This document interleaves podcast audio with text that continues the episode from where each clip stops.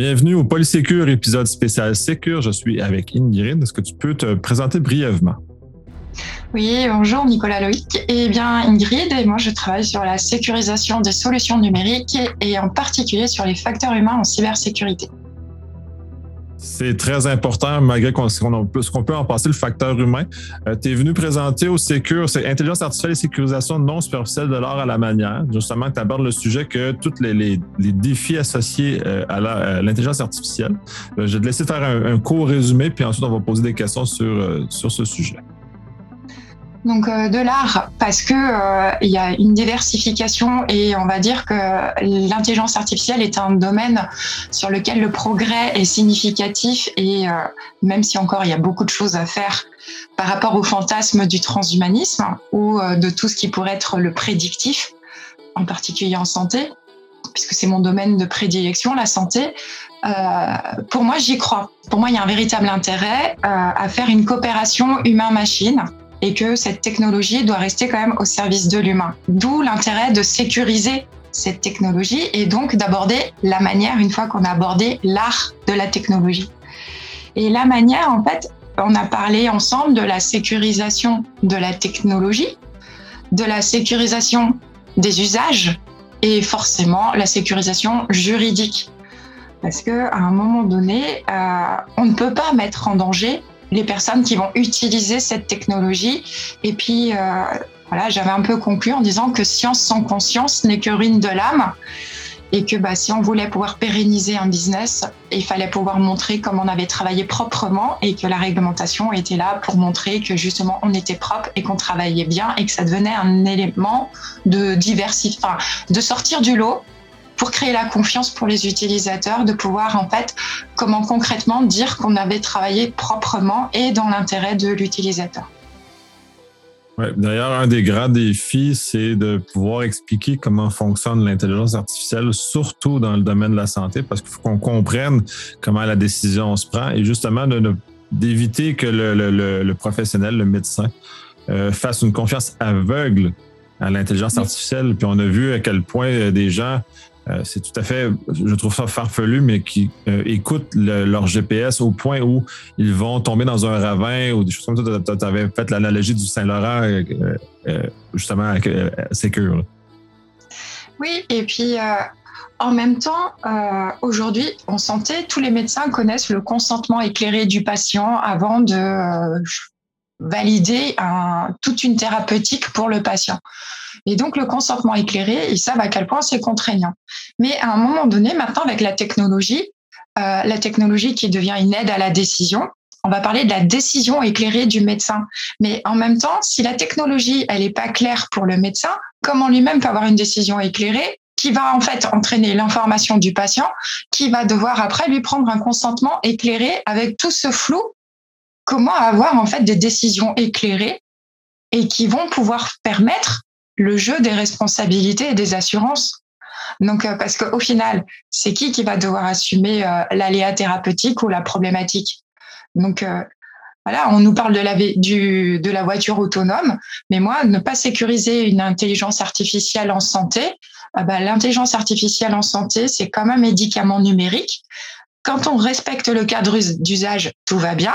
Dès lors qu'on respecte pas le cadre, eh bien, c'est là que les complications arrivent. Et puis, bah, il faut savoir que certaines intelligences artificielles peuvent devenir des armes par destination. Donc le droit sait gérer la situation.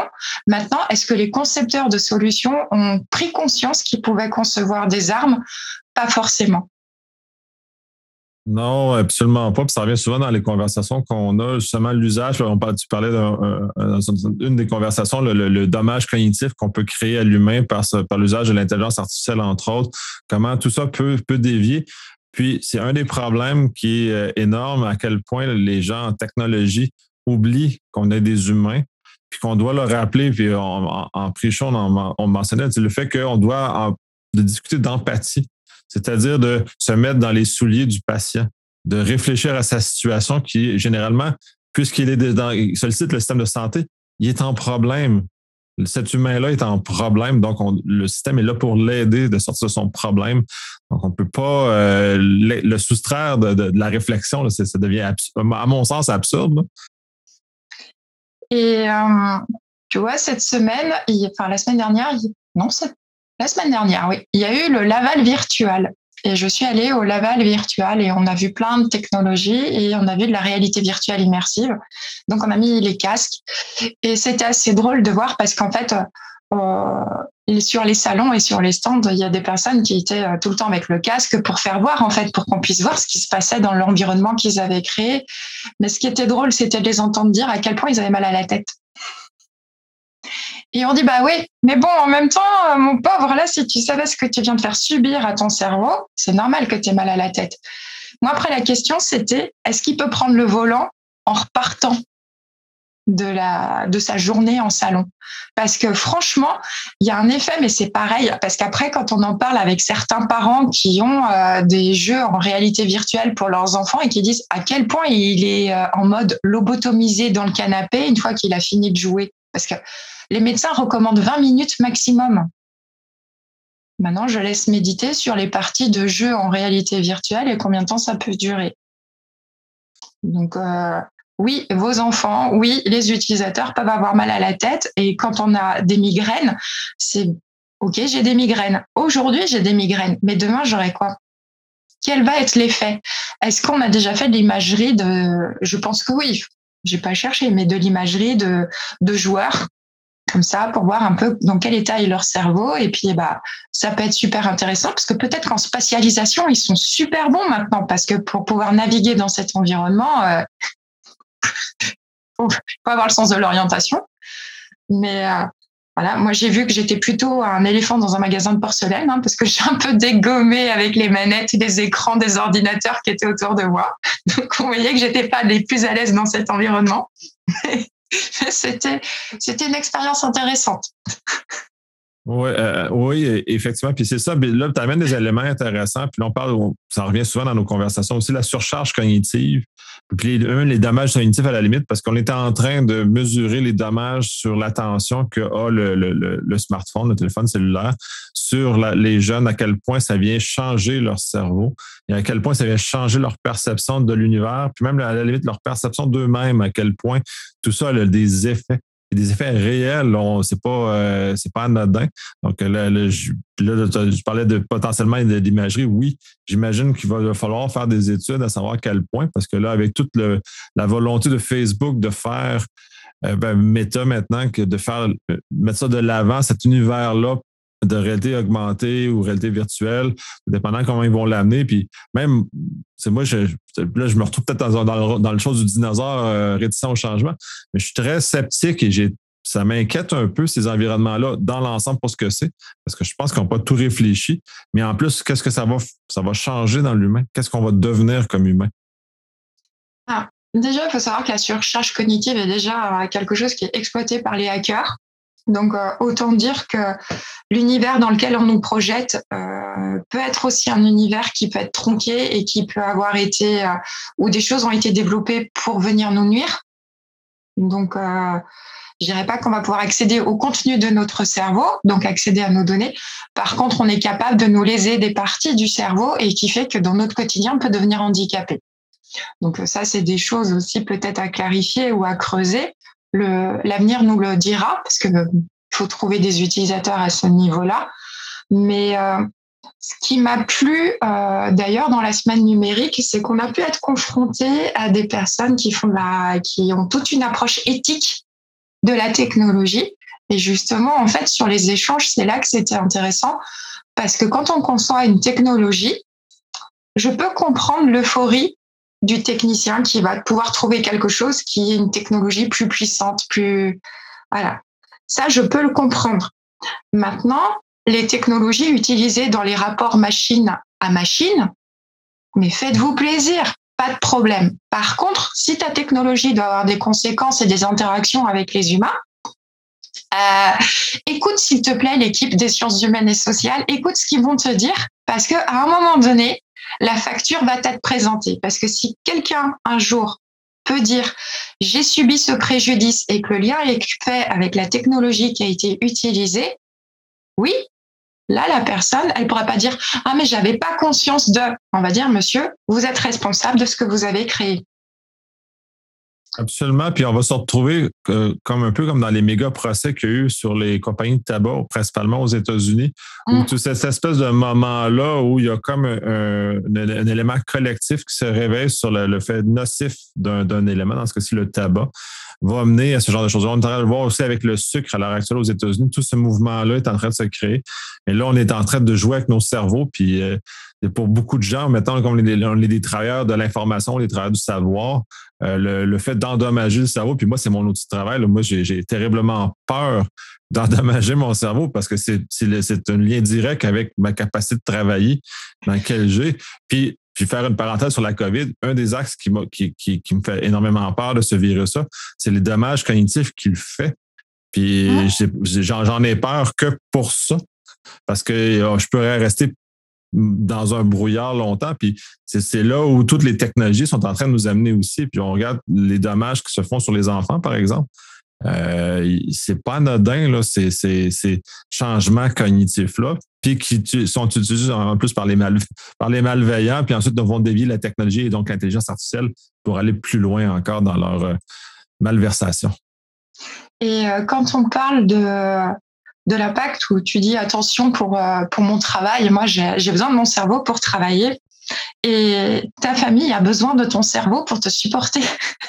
Parce que si tu n'as plus ton cerveau, je pense que tu vas avoir des petits problèmes relationnels.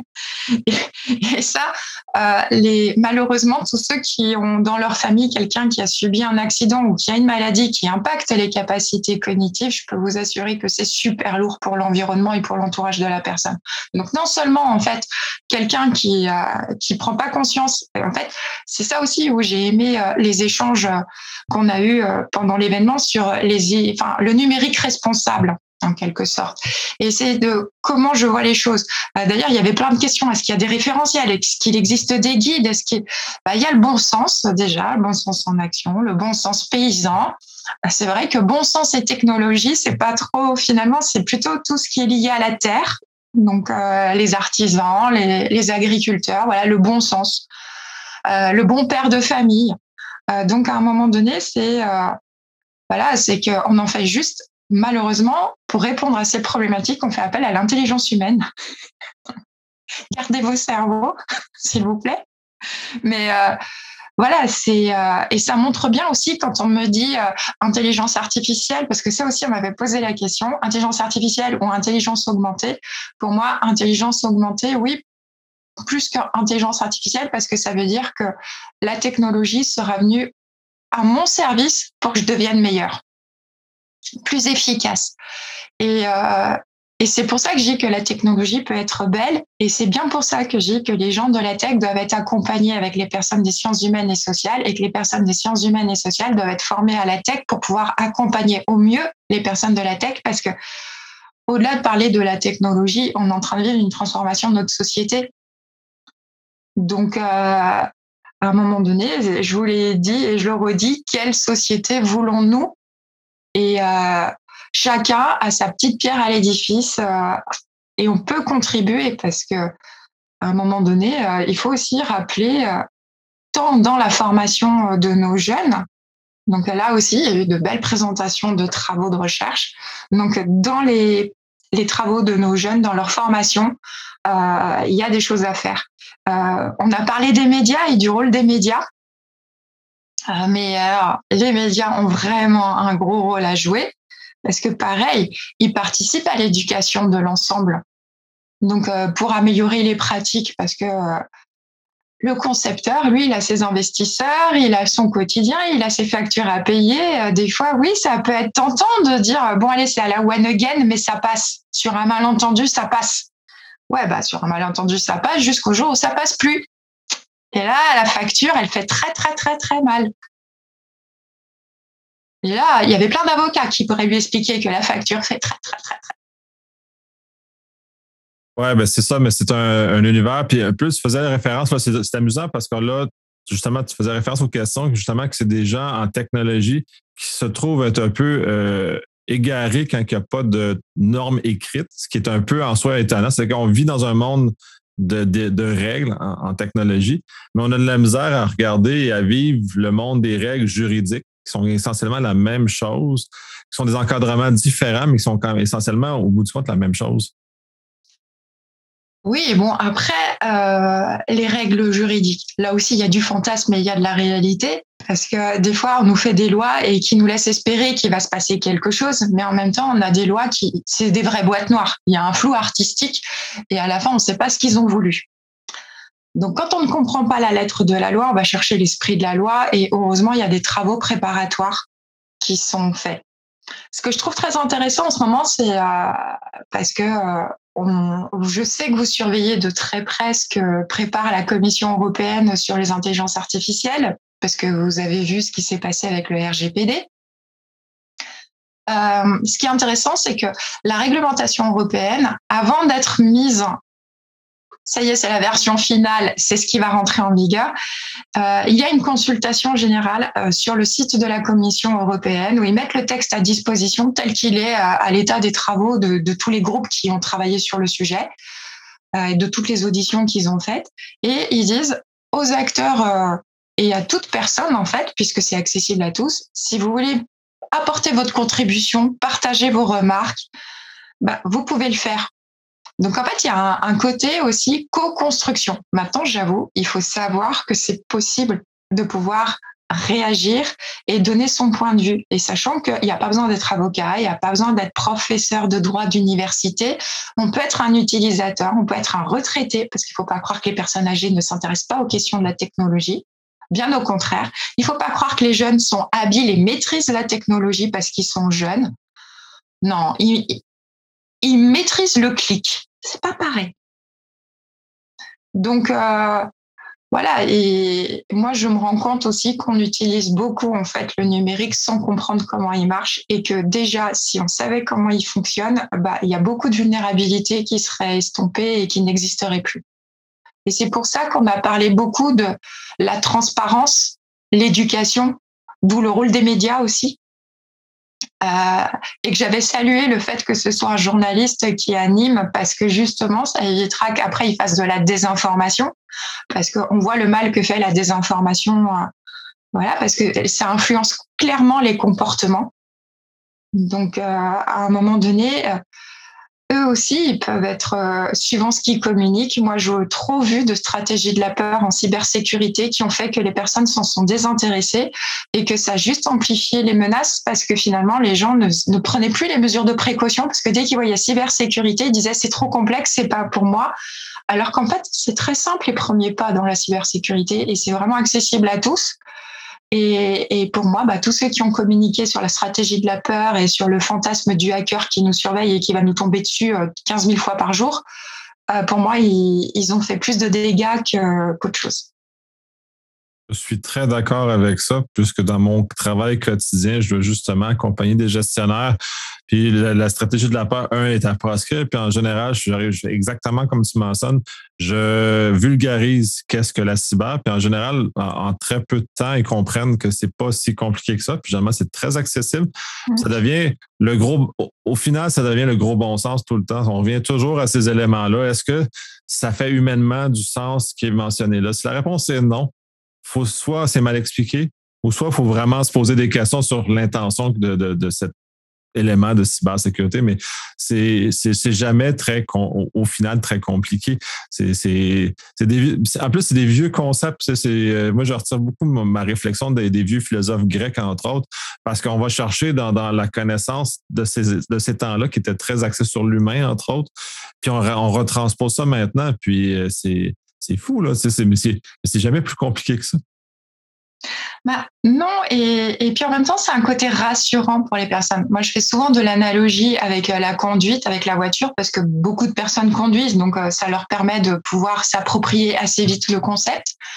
Mais euh, c'est pareil, quand on parle d'hygiène, c'est un truc si les, Français prennent des douches, hein, euh, voilà, faut arrêter les clichés. Euh, quand on commence à parler d'hygiène informatique, tout de suite c'est un mot qui fait peur. Par contre, ce que j'avais aimé, c'était la campagne de sensibilisation en cybersécurité, parce qu'il y a aussi un côté, parce que quand on joue sur les facteurs humains, on sait aussi en jouer pour amener des changements de comportement et pour retenir des concepts. On sait que on retient plus facilement les conneries que les cours d'une heure fastidieux qui vont vous démontrer par A plus B en vous faisant toute la reprise de la littérature que c'est comme ça qu'il faut faire. Bon. La connerie est vite retenue. Et en hygiène informatique, si vous dites est-ce que tu connais des règles d'hygiène informatique? Les gens, hygiène, eux, ils vont penser Covid-19, lavage des mains, machin. En ce moment, il y a un peu, euh, on s'est un peu parasité. On s'est fait hacker le cerveau par le Covid-19. Et là, en fait, quand vous commencez à dire, il y avait eu des affiches, mais moi, j'avais été scotché de ce qu'ils avaient osé faire. C'était un mot de passe, c'est comme un slip, ça se change. C'est vrai que sinon, on fait ouh, crasse pouillou, t'as pas. voilà. Voilà, voilà. Euh, il y avait aussi euh, dans le secteur santé, bah, le mot de passe, c'est comme euh, ta brosse à dents. Tu, ta clé USB, c'est comme ta brosse à dents, tu la prêtes pas. Ou... Enfin voilà, avec beaucoup d'humour. Mais en fait, les gens, mais ils savent me répéter ces slogans. Maintenant, je leur dis, si vous pouvez-vous me donner des principes d'hygiène informatique? Si je pose le truc bien traditionnel Et eh ben ils vont me dire euh, bah je sais pas. Tout de suite ils vont se sentir mal à l'aise ils vont se sentir contrôlés ils vont voir que est-ce que je cherche la faute? Est-ce qu'ils vont être sanctionnés s'ils répondent mal? Tout de suite cybersécurité sanction parce qu'il y a eu tellement une communication de la peur qu'ils se reconnaissent même plus le droit de pouvoir, quand on pose une question, c'est-à-dire qu'on n'est même pas en train de leur dire qu'est-ce que tu as fait? Je pose une question. Donc, il n'a rien fait de mal. Et ben, ils osent même pas répondre à la question. Donc, on n'a même pas le droit de formuler une erreur pour apprendre. Et pourtant, on apprend de ses erreurs. Donc, je, voilà, l'échec est quand même une base de la construction vers la réussite. Donc, si on ne peut pas aborder et casser les tabous des erreurs et des échecs en cybersécurité, il n'y aura pas de progrès possible. Donc, là aussi, à un moment donné, il faut dédramatiser la chose. Et, c'est pour ça que bah, euh, l'ambiance du Secure, d'ailleurs, était complètement euh, sur cet euh, objectif-là, c'est-à-dire que il y a une prise de conscience. C'était un événement qui était responsable, c'est-à-dire qu'on se rend compte des enjeux, on se rend compte des responsabilités, mais il y a de l'humour. On dédramatise parce que de toute façon, c'est pas dans le stress qu'on construira. Hein. Aucunement, effectivement. C'est euh, l'humour, ça marche tout le temps, ou les analogies à la vie, euh, à la vraie vie, parce que ça aide les gens à comprendre les nouveaux concepts. C'est comme comme un permis de conduire. On a, on a on est évalué sur un certain nombre de maîtrises de concepts de l'automobile, mais on n'a pas la maîtrise du, du fonctionnement du moteur. Mais minimum, on sait comment le volant, les freins, la ceinture, ces éléments-là sont de l'usage de cette, euh, cette technologie-là, puisque l'auto, c'est une technologie. Puis on doit revenir à cette compréhension-là pour les intelligences artificielles, pour les différents éléments aussi. C'est là aussi, peut-être on devrait avoir besoin d'un permis pour l'usage de l'intelligence artificielle. Oui, bah alors, euh, nous, en France, on nous fait passer euh, la mécanique de la voiture hein, dans le code de la route. Hein. On a des questions. Et puis, bah, moi, je suis d'une région où on nous faisait changer la roue parce que nous, il faut passer pneu neige, pneu été. Euh, il faut mettre des chaînes. les chaînes, on voit pas tellement ça, mais oui, le changement de pneus, puis même c'est rendu, euh, c'est rendu obligatoire maintenant depuis quelques années. Là, on peut plus vivre avec euh, ce qu'on avait les pneus 4 saisons. Là. Ça, ça, a été banni parce que euh, trop d'accidents parce qu'il s'agit d'une tempête de neige, puis c'est foutu. Puis les gens n'ont pas la responsabilité ou la, compréhension que de ne pas prendre leur voiture parce qu'ils ont des, pneus quatre saisons, ils n'ont pas des pneus d'hiver. Euh, bref, il euh, faut, mettre des lois pour que les gens se responsabilisent, que le gros bon sens doit s'injecter parfois dans, des lois ou des règlements. Moi, je trouve ça fascinant à quel point les gens se posent peut-être pas assez de questions. Peut-être que c'est une question, c'est un élément où les gens devraient peut-être se poser plus de questions, devraient les, inciter à poser plus de questions. Ah, alors, promis, un jour, on se fait une session sur l'esprit critique. Et comment on a un esprit critique? Parce que on n'a pas une société aidante pour être euh, quelqu'un qui sort du moule. Et pourtant, euh, moi, je dis qu'à rester dans le moule, on finit tarte. Je suis d'accord avec cette analogie. Ouais, j'aime bien la cuisine. je suis gourmand. Mais, oui. Non, mais c'était. Euh, bah, oui, voilà, quoi. Euh, c'est-à-dire qu'à un moment donné, l'esprit critique, euh, l'autonomie dans la décision, la liberté de penser, enfin, il faut quand même avoir. il faut reconnaître qu'il faut être un minimum éduqué pour pouvoir avoir ses idées et propres. Sinon, on, répète ce qu'on nous a enseigné et en même temps, c'est les principes de dictature. C'est-à-dire que quand on a accès qu'à une source d'information, oui, on devient des exécutants, en, gros, de ce qu'on nous a enseigné. Mais à, partir du moment où aujourd'hui l'information est accessible et quand on est dans un pays ou dans des pays où on a la chance d'accéder à l'information et que l'information soit quand même, bah, ça fait partie aussi maintenant, je trouve, du rôle de l'éducation euh, générale de, de pouvoir un peu euh, apprendre à se faire ses idées, trouver des sources fiables, euh, voir aussi quand il y a la désinformation, mais apprendre à analyser une information et si la source de l'information c'est c'est quelque chose de fiable ou pas fiable, est-ce que c'est de la manipulation? Parce que il n'y a pas que des gens bien intentionnés sur la toile. Mais là aussi, il faut faire, il faut éduquer pour apprendre à se protéger. Absolument. De toute façon, euh, tout ce qui se passe aux États-Unis, tout ce qui se passe en Ukraine nous met clairement dans une situation où ces éléments-là euh, devront être plus enseignés. Euh, on va conclure sur ça. je te remercie de ton temps. Je te remercie de ta très grande générosité d'être venu présenter puis d'avoir assisté, venir affronter le, froid québécois. C'était pas du froid, c'était super agréable et l'accueil a été très chaleureux et bienveillant. C'était un plaisir. Euh, merci. Je vais te laisser le mot de la fin pour conclure le sujet. Eh bien que la meilleure technologie du monde sans sécurisation sera en fait une technologie pas du tout utilisée et que dès lors qu'on peut prouver sa bonne foi de concepteur, euh, je pense qu'on sauvera le business model de son entreprise. Merci.